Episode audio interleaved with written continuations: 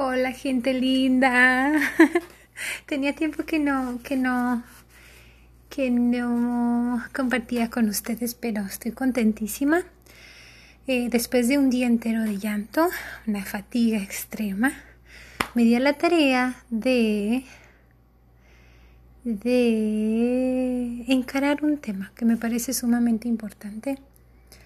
Es sobre la recuperación de nuestros errores cómo duelen nuestros errores. Duelen en el alma. Entonces, una metodología, práctica que, a mí me rescató, aparte, por supuesto, de la honestidad, el reconocimiento y de ponerlo ante nuestro Señor Jesús ese dolor,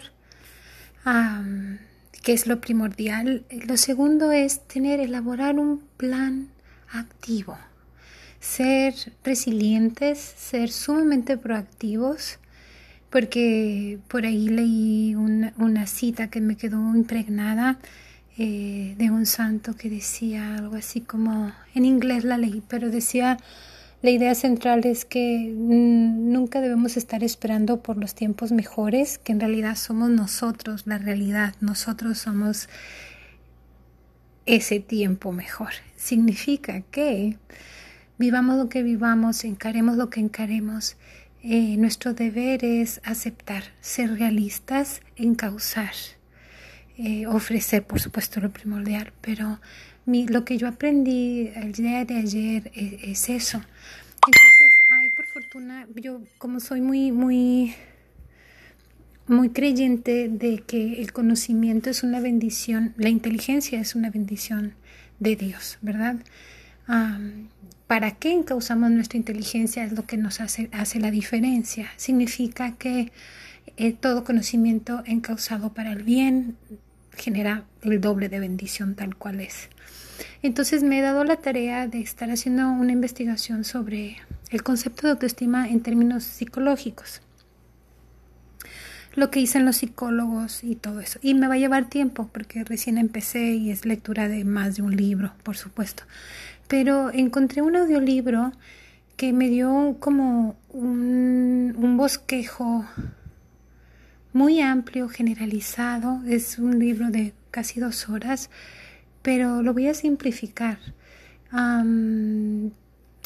explica cómo ciertos actos nos hacen restaurarnos, ante al, estar creciendo, eh, al estar nutriendo nuestra autoestima, porque es una responsabilidad de nosotros hacerlo, aunque estemos nosotros viviendo cualquier tipo de circunstancia, eso hace que tus circunstancias mejoren.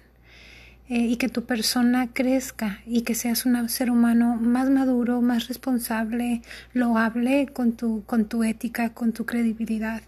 Y es muy, muy, muy interesante.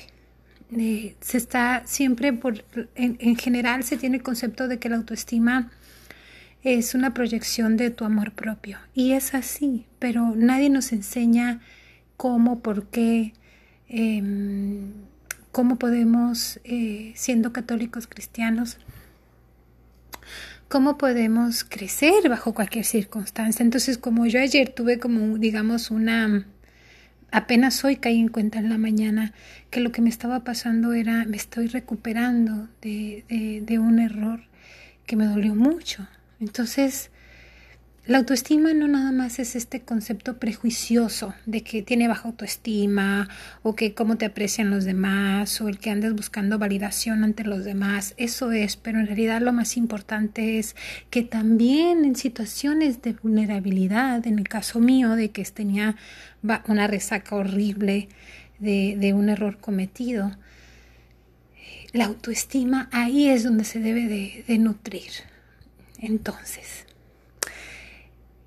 ese es el mensajito que les quiero dar hoy. Después les voy a dar eh, puntos básicos en los que cuando tenemos ese tipo de, este, sientes aturdida, con mucho llanto, con muchas ganas de llorar o devastado, ¿cómo es que tú debes de, de, de tratarte bien y encarar, encauzar, defender, restablecer, fortalecer tu autoestima, ¿verdad? Ese es el objetivo. Eh, siempre que tengamos un respiro, siempre que tengamos una tarde, un día, un amanecer, tenemos la bendición de nuestro Dios. Entonces nuestra Virgencita, con su presencia en el rosario, nos, nos enaltece para tener un corazón abierto a las bendiciones de Dios. Em, yo te deseo la más linda de las tardes y vamos, ¿verdad? Que que nuestro, nuestro paso en esta tierra logre ser una bendición para los demás, aunque seamos tan, tan imperfectos como lo somos. Un abrazo, que Dios te bendiga. Have a wonderful day.